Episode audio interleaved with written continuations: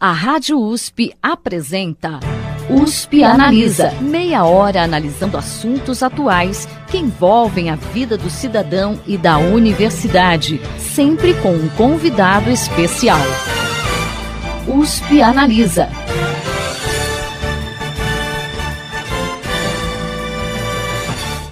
Analisa está exibindo um especial em dois programas sobre a importância dos projetos culturais para a sociedade e os mecanismos de financiamento desses projetos para a nossa população compreender. Neste segundo programa, seguem conosco aqui no estúdio o professor da Faculdade de Economia, Administração e Contabilidade de Ribeirão Preto da USP e também presidente do Conselho Municipal de Cultura de Ribeirão Preto, João Luiz Passador, e a coordenadora de projetos na Associação Pro Esporte e Cultura, Mariana Souza. Souza. Sejam bem-vindos novamente à USP Analisa. Satisfação.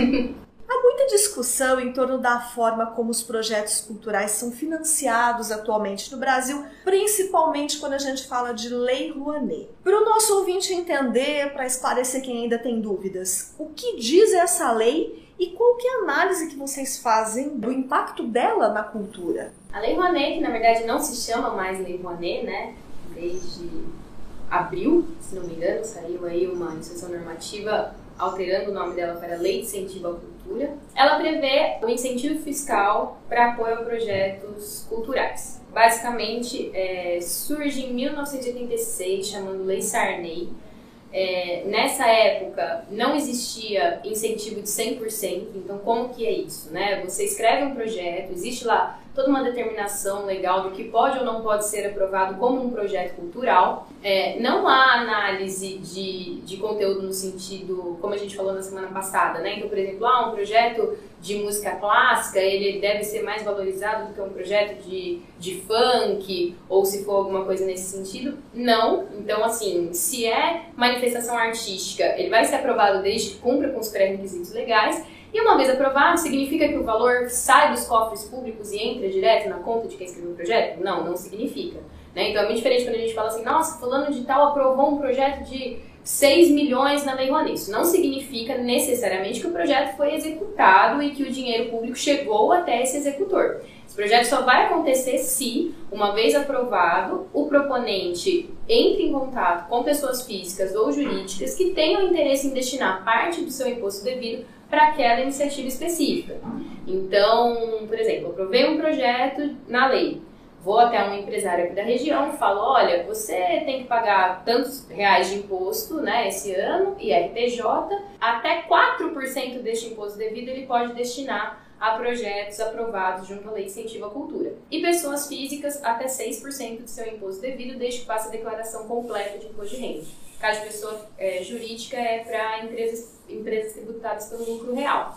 Então, assim, é, com isso, delega-se à iniciativa privada o poder de decisão dos projetos que saiam ou não do papel. O que os técnicos do Ministério fazem é validar se o projeto que foi apresentado cumpre com a determinação legal. Quem decide que projeto vai acontecer são os empresários e pessoas físicas contribuintes. É, não é uma prática exclusiva do Brasil, como a gente já falou.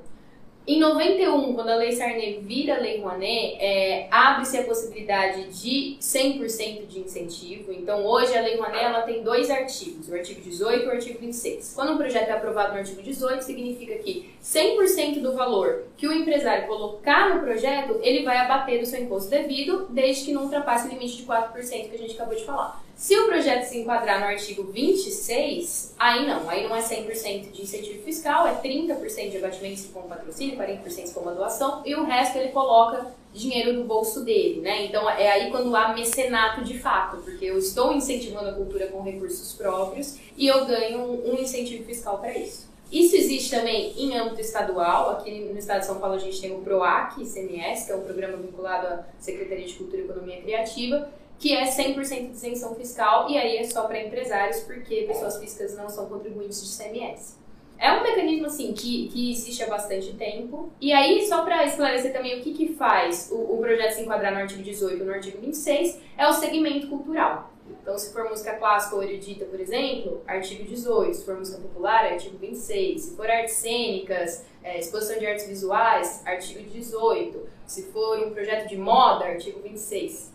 Há, há também uma coisa interessante no projeto que, assim, se, é, de fundos de compensação. Isto é, se algumas atividades culturais não conseguirem ser patrocinadas pela iniciativa privada, nesse sentido, você teria alguma maneira também de patrocinar grupos ou patrocinar manifestações, que acabou não funcionando muito bem, mas a ideia de que a lei também teria uma forma de compensação para contemplar projetos que se entende pela política de cultura nacional mas que não tivessem se a particular a preço pelo financiador privado, pessoa jurídica ou pessoa física. Então acho que na verdade levou levaria mais algum tempo, né, para essa política amadurecer no sentido de você contemplar de forma geral tá certo que, que é manifestação cultural relevante no país e que não dependesse, que essa é uma das críticas mais fortes né, que a Lei Rouanet acaba tendo,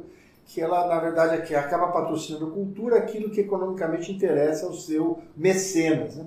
E o mecenas está interessado em reprodução do capital, por exemplo. Essa é um pouco uma crítica que é razoável, é, porque esses fundos compensatórios acabaram não sendo eficazes, né, segundo a proposta original da lei. É exatamente isso que eu ia comentar, né? Porque geralmente o pessoal critica muito esses grandes projetos, né, que conseguem a, a, justamente com nomes de peso do meio artístico, né, que conseguem ter financiamento público.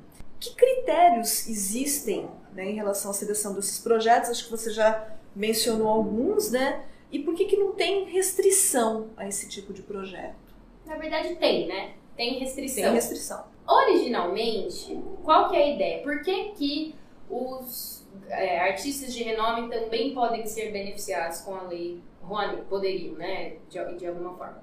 Primeiro, porque você não faz leis que são restritas a determinadas pessoas, né? Tem até uma frase que fala um, uma, uma lei só para pobres é uma lei pobre, por exemplo. Então, assim, você você faz, existe um, uma determinação legal que é para fomento da atividade cultural no Brasil, então o artista, a princípio, poderia se beneficiar disso, porque é, tem essa lógica um pouco controversa de que as pessoas entendem assim, nossa, aquele artista aprovou um projeto de um milhão, como se fosse assim, um milhão para o artista. E na verdade, quando você incentiva aquela produção artística especificamente, o que se quer com isso é a garantia do interesse público, de que a população vai ter acesso àquilo. Então, assim, há mecanismos legais que exigem que, uma vez que você está fazendo uso do incentivo fiscal para a execução do seu projeto, você precisa garantir a democratização do acesso.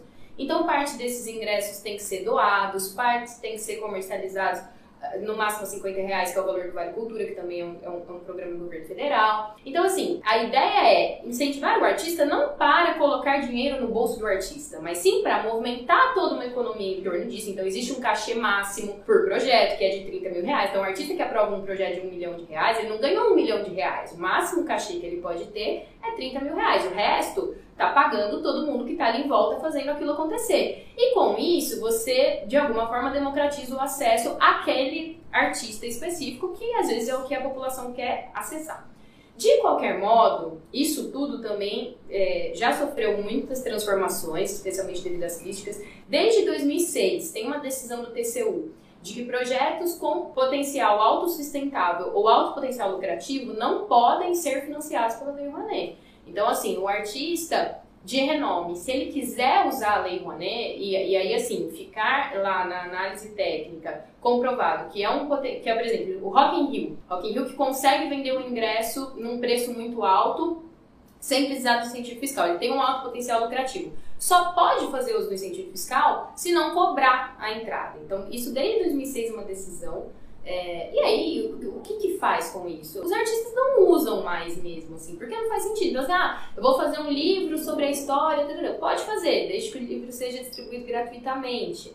Ou, ah, os ingressos, se, se houver... Aí houve um momento que, assim, a cobrança de ingressos precisa ser revertida para o próprio projeto, isso não pode virar lucro. Há restrições, e, e eu, o que eu acho que é importante a gente entender é que a lei, ela tá voltada para o interesse público. Né? Quando, existem leis estaduais, por exemplo, que estão mais voltadas para o agente cultural mesmo, para o fomento do agente cultural. Então, por exemplo, é, Pernambuco, a legislação lá, se você aprovar um projeto de arte e educação que preveja formação na área artística, qualquer que seja ela, tem um valor mínimo para o salário, para a hora-aula. Acho que a hora-aula do arte educador tem que ser no mínimo 80 reais. E os projetos eles têm um teto bem mais baixo, que é 100 mil, 200 mil cada projeto. por, a depender aí da manifestação artística. Então, é, você vê que claramente a secretaria se volta a uma valorização do profissional da área artística, né? Então, quero fomentar prestador de serviço do mercado cultural. Mas, é, em geral, a legislação está muito mais voltada ao atendimento do interesse público. Então, aqui na lei de São Paulo, por exemplo, você não pode usar é, mais de tantos por cento do, do orçamento voltado para a remuneração de recursos humanos, porque você tem que investir na qualidade do produto cultural que vai ser gerado. Né? Se você quer fazer um livro, o livro ele tem que ser bom, porque o que importa é o público lá na ponta que vai ter acesso a esse livro. Então, quando a gente fala por que, que grandes artistas utilizam-se de incentivo fiscal? Porque o interesse do governo não está no artista, está no público que quer ter acesso àquele artista. Porque o cara também pode falar, eu não vou usar incentivo fiscal porque eu consigo é, vender meu ingresso a 500 reais e com isso ele vende todos os ingressos a 500 reais e quem tem acesso? Só uma camada muito restrita da população. Então a ideia de oferecer incentivo também para artistas de renome é poder garantir uma democratização de acesso a isso. Mas desde 2006 também existe, 2016, essa, essa decisão aí do TCU que, que restringiu essa essa situação.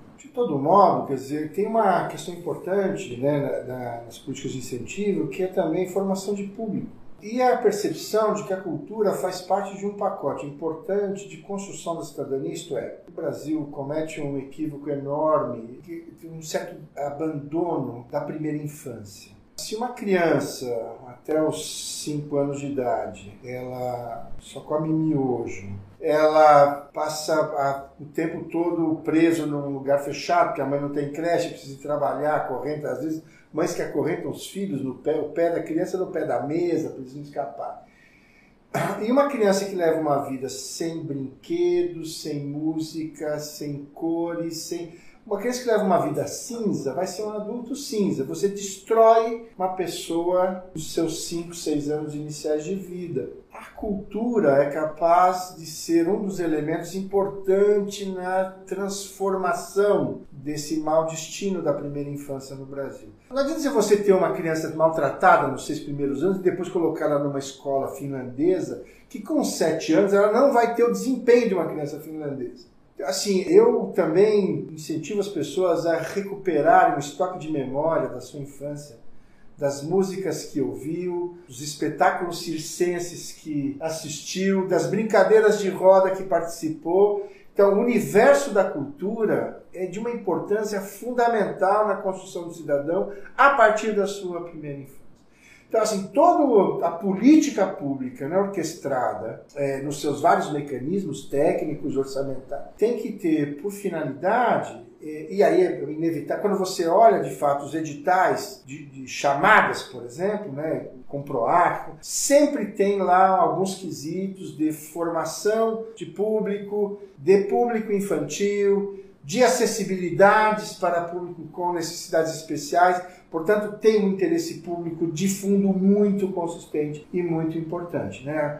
A prateleira da cultura, tá certo? dentro dessa grande estante de formação da cidadania, de fato é uma prateleira de grande tamanho e de grande destaque. Uma nação que se preza, investe e, e se organiza nas suas políticas maiores para a promoção da cultura. Recentemente, o governo definiu novas regras para o financiamento de projetos pela Lei Rouanet, reduzindo o teto de 60 milhões de reais para um milhão. É, isso gerou uma série de críticas de especialistas da área. Mas, segundo o um levantamento feito pela Associação dos Produtores de Teatro em 2016, 70% dos projetos financiados dessa forma, eles atingem no máximo 500 mil reais. Vocês acreditam que, mesmo assim, essa mudança pode trazer prejuízo ao financiamento de projetos culturais ou a gente não vai ter esse problema? Olha, eu vou ser bem franca, assim, correndo o risco de, de desagradar quem é da área, mas eu acho que houve um discurso de demonização da Lei Rouanet durante a campanha eleitoral que foi assim eu tinha uma perspectiva de que ia ser muito pior quando o Bolsonaro assumisse, né? Então, assim, ele, ele veio falando que essa lei Rouanet era uma coisa de, de,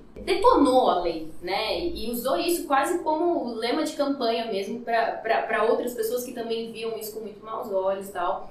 E aí, quando ele assume, ele, ele, ele vem no Facebook, né, fazer uma conferência lá, online, e falar que essa desgraça de Lei Rouanet utilizada por, por governos de esquerda para cooptar artistas, é toda uma coisa assim que você fala assim, nossa, ele vai acabar com o negócio. E aí em abril publica-se quais são as grandes mudanças que o Bolsonaro estaria promovendo na Lei Rouanet. E assim, ele mudou o nome e colocou lá que o teto agora não seria mais de 60 milhões, mas sim de 1 milhão. E mudou alguma coisa em, na, na democratização de acesso, distribuição de ingressos, valores e tal. Sim, e há exceções, há exceções para esses casos. Então, por exemplo, o teto é de um milhão é, para projetos, mas se for plano anual, que é uma modalidade é, voltada apenas para pessoas jurídicas sem fins lucrativos, que, que, que fazem manutenção de, de equipamentos culturais por definição, aí esse teto já pode ser mais alto. Se for é, projeto de patrimônio, se for projeto de orquestra, também esse teto pode ser mais alto. Então, assim, na prática, eu não acho que o impacto vai ser tão grande. Eu acho que a gente tinha é, um receio de que pudesse ser muito pior. Né? Inclusive no, no, quesito da censura, no quesito de quem ia compor os colegiados que aprovariam esses projetos, que conteúdo passaria ou não mais passaria, ou assim, até mesmo em acabar com a lei. Isso foi muito comentado, né? E essa coisa de conferir transparência à Lei Rouanet, isso é um discurso de quem não tem conhecimento nenhum do que se trata a Lei Rouanet. Porque a Lei Rouanet, algo que é relevante a gente mencionar também. O Brasil é o paraíso do incentivo fiscal. Então, falando assim, existe incentivo fiscal para a cultura como se fosse assim, nossa, incentivo fiscal para a cultura. Tem incentivo fiscal para tudo no Brasil. Tem incentivo fiscal para vários segmentos né? Setores que assim as pessoas são remuneradas e muito bem remuneradas mesmo a partir do uso do instrumento fiscal, né? E aí na cultura tem toda essa crítica de que assim, pô, o cara já tá usando incentivo fiscal, ele ainda quer receber com o projeto dele, como se não existisse uma questão de direito autoral, como se não existisse a importância de valorizar o trabalho do artista. Então, com a lei do bem, por exemplo, você pega uma empresa que vai registrar uma patente aí, ele usa a lei do bem, ele tem incentivo fiscal para fazer investimento em ciência e tecnologia, porque entende-se que um país que investe em ciência e tecnologia é um país desenvolvido, é, isso é positivo para, para a nação, e o dinheiro que ele vai ganhar vendendo aquele produto que ele desenvolveu é muito dinheiro, é muito lucro, e ninguém questiona, pô, mas o cara usou a lei do bem e ainda quer ganhar dinheiro vendendo o produto que ele desenvolveu com a lei do bem. Então, assim, dá no mesmo, né? Enfim, no sentido de existe incentivo fiscal para muitos segmentos, e de todas as leis de incentivo de esfera federal, você pode pensar, de incentivo ao esporte, o PRONAS, PCD, que é um, projeto, um programa do Ministério da Saúde voltado a pessoas com deficiência, o PRONON, que é o programa do Ministério da Saúde voltado à área oncológica. É, a Lei Rouanet é disparado a mais transparente. É muito transparente a Lei Rouanet. Qualquer um de nós quiser entrar lá, colocar. Você pode fazer um filtro de busca é, por quem escreve projeto, quem aporta dinheiro para o projeto, todos os fornecedores na história que já prestaram qualquer tipo de serviço para um projeto incentivado, qual foi o valor da nota fiscal, qual foi o, o, o serviço que ele prestou. Então, assim, tá tudo lá. Então, querer, óbvio, é, há, há problemas e há desvios, como há em qualquer setor, e de vez em quando isso é descoberto, e que bom que é descoberto, porque mostra que realmente está havendo fiscalização. Talvez poderia haver mais fiscalização, mas assim, achar que a Lei Rouanet é uma várzea, tá errado, né? Então, assim, existe sim. Então, acho que um pouco tende que quando assume, descobre o que é de verdade, aí fala, pô, talvez eu tava criticando um monte de coisa por, por não entender. E um pouco porque, assim, é, a gente está falando de, de um mecanismo que é totalmente pautado na lógica neoliberal, que delega à iniciativa privada o poder de decisão. Não é uma coisa esquerdopata, como vinha sendo dita, né? É uma coisa que, é, quando, por exemplo, o histórico do Ministério da, da Cultura, que é criado em 85, e aí, nos anos 90, com Collor já é extinto. Volta no 92 com Itamar, aí quando entra o FHC, esvazia todo o Ministério da Cultura, passa a operar única e exclusivamente em torno da lei de incentivo fiscal, porque era o que tinha de neoliberal ali. E aí depois vem o Temer e acaba com, com, com, o Ministério de novo, aí com toda aquela manifestação artística, volta com o Ministério, mas... Então assim, quanto mais à direita, historicamente, os nossos governos, maior o foco na lei de incentivo fiscal, porque é o que tem de menos intervencionista por parte do Estado fez todo um discurso de que assim, vou acabar com essa desgraça, eu tô falando de desgraça porque é o termo que ele usou mesmo, né? E aí entra assim, muda o nome e reduz o teto para algo que de fato a maioria dos projetos não custa mais de um milhão mesmo, né? Também tira essa coisa de achar que assim, nossos projetos milionários, né? Então eu acho que o impacto é, é muito menor do que a gente temia. E que bom, né? É.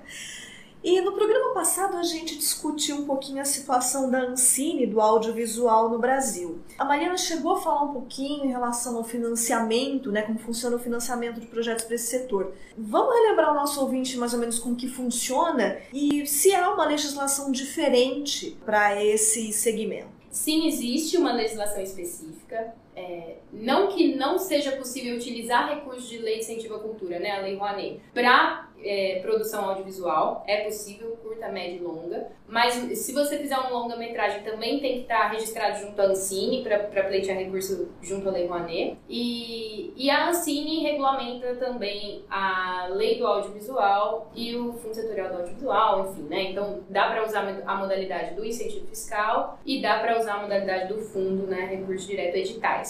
A lógica é muito parecida, mas para estar vinculado à Ancine você precisa ser uma produtora independente, né? E atuando no território nacional tudo mais. Então é, é, é, muito similar. A Ancine, na verdade, é vinculada ao Ministério da Cultura, apesar da sede dela ser no Rio de Janeiro, né? Num, é um braço do Ministério, né? Uma agência específica para tratar a questão de audiovisual no Brasil. Mas existe como se fosse uma lei Rouanet, só que é uma lei voltada especificamente para o audiovisual, que é a lei do audiovisual. Olha, é, tem uma coisa curiosa, estava até pensando aí na pergunta anterior, né? a gente já teve algumas experiências dessa história de destruição. Que o que é, o que é essencialmente bom sobrevive e se perpetua. Né? Talvez um, um exemplo muito semelhante seja do Collor, eu lembro que era um governo de extinção de agências, de organismos paraestatais, e, e eles voltaram. Né? Às vezes com nome trocado, às vezes com leis eh, reformuladas, mas na essência as políticas de interesse refletem, na verdade, o desejo da sociedade. Né? Então acho que a gente está passando por um, por um período semelhante a uma proposta também de Estado mínimo, enfim, mas uh, o que é de, de interesse vai continuar. Segundo, que eu acho que o setor de, de audiovisual de uma dinâmica tal, né? A gente viu assistir, você tem o cinema que é confrontado pela televisão, que depois é confrontado pelo videocassete. Tá Aí pelas, você começa a mudar as bases, né? E agora você tem o universo do streaming, né? Que, você, que é uma produção, a produção de, de audiovisual on demand, que é uma nova realidade. Mas assim, onde é que o cinema, e o cinema sempre acha um jeito de continuar protagonista dentro do universo do audiovisual, sempre se renovando, sempre muito importante. Sétima arte parece que consegue se perpetuar. E em função disso, né, quer dizer, a indústria do cinema, como ela é organizada, salas de exibição cada vez mais sofisticadas, né, ir ao cinema é uma experiência distinta, tá certo, do que você você ver o mesmo filme, tá certo, em casa via streaming. Portanto, essa atenção do legislador e essa atenção do gestor público sobre as particularidades né, desse universo de produção artística passa a demandar, de fato, expertises novas, revisões e adaptações da certa nova realidade. E na opinião de vocês, é preciso encontrar outras formas de financiamento para projetos culturais além das leis de incentivo e do patrocínio de estatais? Que perspectivas vocês veem nesse sentido? Eu acho que sim, é importantíssimo encontrar outras formas, mas as perspectivas frente ao atual cenário são péssimas. assim, mal se consegue ver com bons olhos a Lei Rouanet. Né, que é tratada como algo, né, essa desgraça toda. Qual a chance de que haja outras formas de repasse, por exemplo, fundo a fundo, ou por exemplo, o que a gente tinha com Cultura Viva, que era uma rede com pontos e pontões, e aí repasses fundo via edital. É, o Cultura Viva ele existe, mas é, ele está esvaziado financeiramente. Mas isso é muito, isso é muito importante, porque quando você fica é, dependente exclusivamente da lei de incentivo, você delega 100% a iniciativa privada o poder de escolha. E aí, boa parte dessas empresas é, alocam esse poder de decisão nos seus departamentos de marketing. Então, assim, é uma verba que deveria estar sendo utilizada né, para é, fomento da diversidade cultural brasileira e está sendo utilizada para gerar retorno de imagem, né? São quase campanhas publicitárias, assim, a gente está pensando no evento que vai melhor divulgar a minha marca. Como ficam as comunidades quilombolas aí, né? Tem, tem, tem coisas que, assim, tem língua que vai morrer, no sentido assim, se não houver uma política pública focada na manutenção da diversidade cultural que não traz retorno financeiro para o cara que está pensando lá na empresa dele no, no eixo Rio-São Paulo. Então, assim, sim é muito importante haver outras modalidades de fomento, mas eu acho que as perspectivas no atual momento são ruins. Eu acho que existe um problema no Brasil que é um traço muito forte, que é uma, uma grande aversão ao risco. A gente fala aqui à vontade sobre empreendedorismo, Olha, vou te falar. Às vezes você tem linhas de financiamento, por exemplo, nessa área de tecnologia, fundo verde e amarelo. Fala assim, olha, eu te dou a fundo perdido 80% do recurso de investimento, você só entra com 20%, o cara não. O cara não quer tirar o seu dinheiro lá aplicado em CDB para a atividade no mundo, para a gente pegar o exemplo que está mais aqui na nossa conversa, que é no caso do audiovisual, os riscos são imensos. E aí quando você vê a indústria do cinema americana, é clássico, você tem alguns, alguns produtos de conveniência que vendem muito. Então os Vingadores, tá certo? Ou os ganhadores do Oscar. Agora, você tem filmes que são escancarados uh, fracassos de bilheteria. O que não invalida tá certo? o sistema como um todo de produção da indústria do cinema. Aqui no Brasil parece que as pessoas acham que só vai acontecer um caso ruim. O que eu estou dizendo isso para dizer assim, para a preservação da cultura no Brasil vai ser inevitável a participação do governo, como vai ser inevitável a participação do governo em um monte de outras atividades. A gente está discutindo hoje o Estado mínimo para todo. Então, essa ideia é você desmonta sistemas de proteção ao trabalho, você desmonta um sistema de rede de proteção previdenciária. Tudo segundo uma lógica de que essas coisas vão produzir um cenário favorável de investimento privado e o país vai retomar. Não vai acontecer. Depois que tudo isso for desmontado, esses empresários vão correr atrás do governo e pedir assim, finalmente voltem a investir, porque o investimento público é que vai gerar o multiplicador econômico onde eles estarão atrelados. Então, assim, existe essa cultura. Da, a cultura é, é, basicamente o seguinte: o lucro é privado, o prejuízo é socializado e público. E sem a orquestração e a condução e a, do, do, governo, as coisas não funcionam. E, em particular, isso no universo da cultura fica mais ainda evidente. Então, não dá para se pensar é óbvio que é muito desejável sistemas de financiamento alternativos, mas não é da tradição e da cultura empresarial brasileira. De fato, essa, o coeficiente de aversão ao risco é muito alto em média na atividade empresarial brasileira, em particular no universo da cultura. Isso até que eu ia perguntar, a gente tem o caso, né, esse ano, da 27ª edição do Anima Mundi, né, que eles perderam o patrocínio da Petrobras do BNDES e eles só conseguiram uh, realizar o festival graças ao crowdfunding, né, ou financiamento coletivo, que é uh, aquele tipo de vaquinha virtual. Vocês acham que isso não tem perspectiva de ser uma, uma forma de financiamento? Eu acho que sim. Sim. Mas no macro agregado, a participação de fato eu acho que é modesta. Não sei qual é a opinião da Mariana. Eu acho mesmo, assim, eu acho que enquanto fenômeno inicial, assim, quando surgiu a ideia do financiamento coletivo, é, tem casos de, de, de, destaque, assim, tem a Amanda Palmer, tem até um livro que é super interessante que fala arte de pedir, que ela conta isso, é uma artista de rua, ela era estátua humana e ela tinha uma banda e ela queria gravar o. E aí ela rompeu o, contato, o contrato com a gravadora e tal. E por meio do financiamento coletivo conseguiu arrecadar assim, muito com os fãs para fazer a gravação. Então acho que em algum momento, isso, é, em alguns casos pontuais, isso funciona muito bem.